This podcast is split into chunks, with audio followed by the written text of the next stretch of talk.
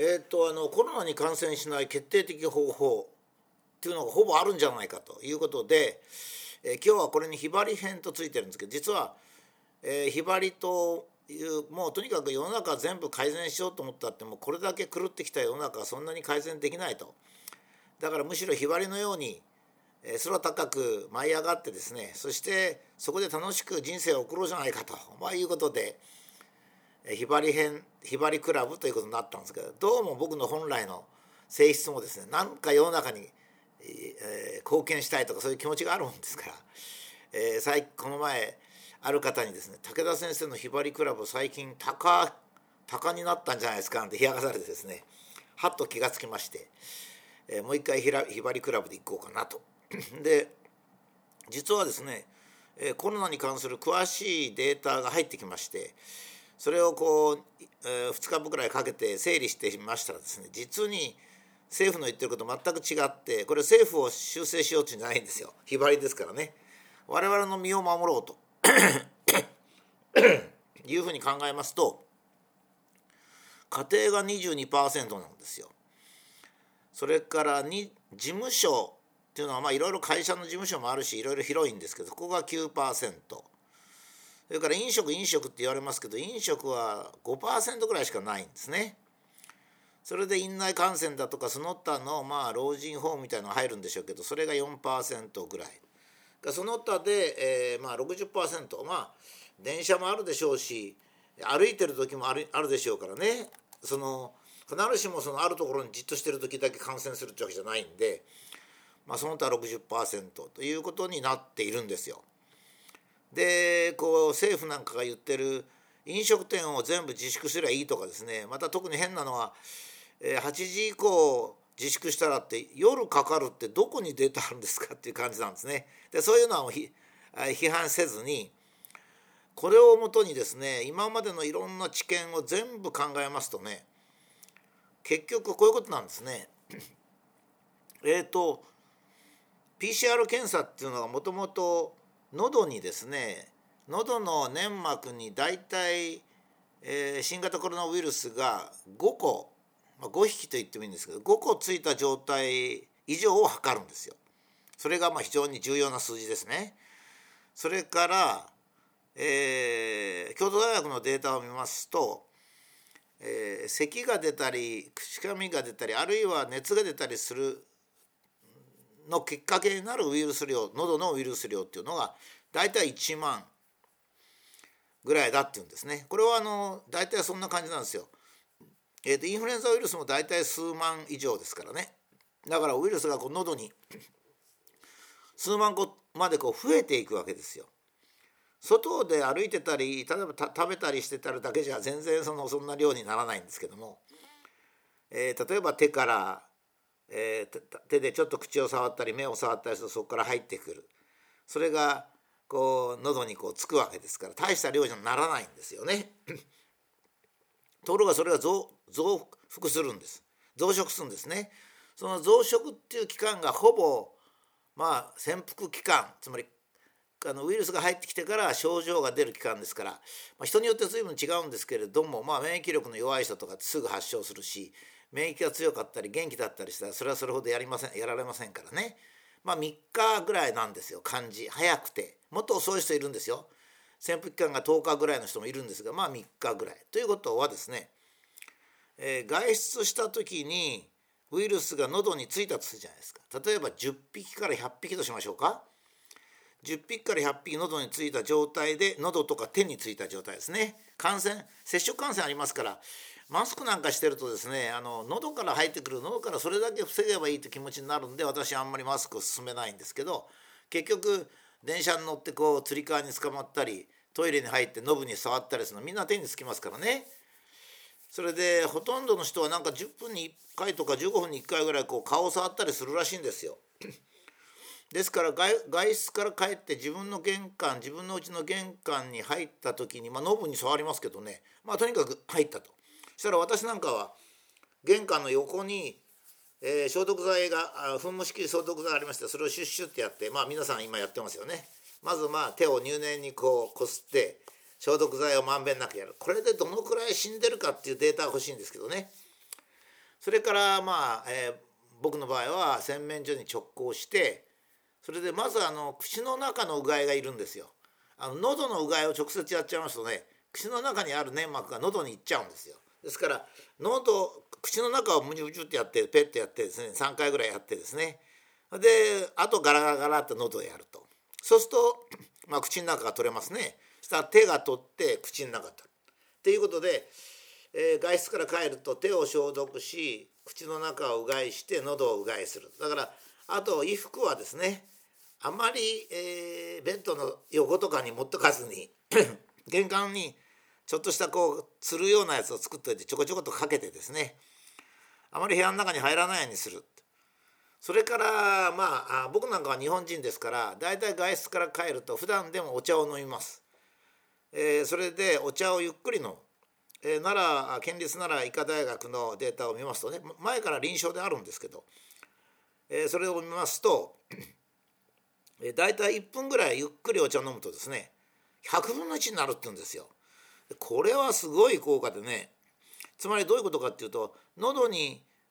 100個ついて家に帰ってきたらほとんどゼロになる。喉に1万個ぐらいついてもう発症寸前だっていう時でもお茶をゆっくり飲めばそれ100個になる。わけですからね。だからまあ感染期間が3日ですから 毎日1回ぐらいゆっくりお茶飲めばですね、まあ、かなり効果があるってことになるわけですよ。でこれをずっと続けてたらですねおそらくはあまりかからないと思うんですね。っていうのはですね、えーと、コロナの感染患者がすごく少ないんですよ。まああの テレビ見てる人は錯覚してるでしょうけどねインフルエンザのような流行病っていうのはですね大体1日に7万人ぐらいがあの感染すると「おいおい」っつって警告インフルエンザが流行ってきたつまりインフルエンザが流行ってきたという時のその状態っていうのは1日に5万とか10万とかいう数なんですよ。10万人とかいうそういう数なんですよ。で今ねもうあのマスコミっていうのは僕らを怖がらせるために存在するわけで他の目的はほとんど何もないわけですのでもう最近ではですね1日の感染者っていうかえー、まああの陽性者がですね もう4,000人ぐらいになると大騒ぎするんですけど4,000人っていうのは普段インフルエンザで大騒ぎ騒ぐんじゃなくて新聞の隅の方にインフルエンザが最近流行りだしたましたねっていうのが出てくるのが4万人ぐらいとか7万人 ですからね そういうことなんですよ。ですから我々の錯覚もあると。この4万人ってのは PCR 陽性者ですからねだから喉に1万個ついてる人じゃないんですよ。よ5つついてる人なんですよ。だからこれでほとんど完璧ですね。あとは日常的な注意日常的な注意っていうのはですね体の免疫を良くしとくってことなんですね。これはまあもちろん風邪もひかないしがんも免疫系ですからねそれから普通の病気も免疫系ですからですからこの際コロナの災いを転じて福となすためにはどうしたらいいか。日常生活は簡単ですね。軽い運動。激しい運動じゃないですよ。軽い運動。それから日光浴。比較的熱い風呂。これはまあ冬だから気をつけて入らなきゃいけないんですが。それから、えゆっくり横になることですね。私なんかはまあ7時間ぐらいしか寝ませんがえー、できるだけ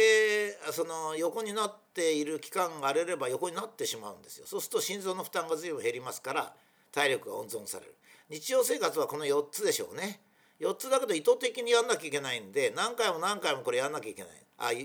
唱えなきゃいけないですね、えー、日光浴も今日晴れてますからこの名古屋はですね、えー、ちょっと外に少しあの短パン短パンっていうかえー、少しあれを持って肉焼に行こうかな肉焼しようかなと思ってます。それから食事はまあご飯と味噌汁が一応体が温まるのでいいと。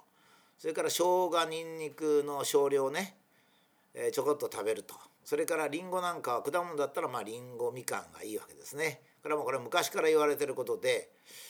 まありんご一つでりんごは医者を遠ざけるっていうのはこれ免疫ですね。昔ですね。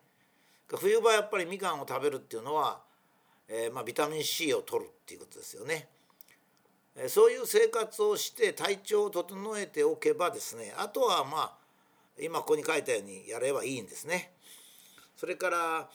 えー、いざかかりそうだなと思ったら僕漢方をもう少し勉強しなきゃいけないんですがまあ一般的なことは知ってるんですが新型コロナと漢方の関係ではまだね葛根湯がいいかどうかもはっきり論文読んでないんですよ。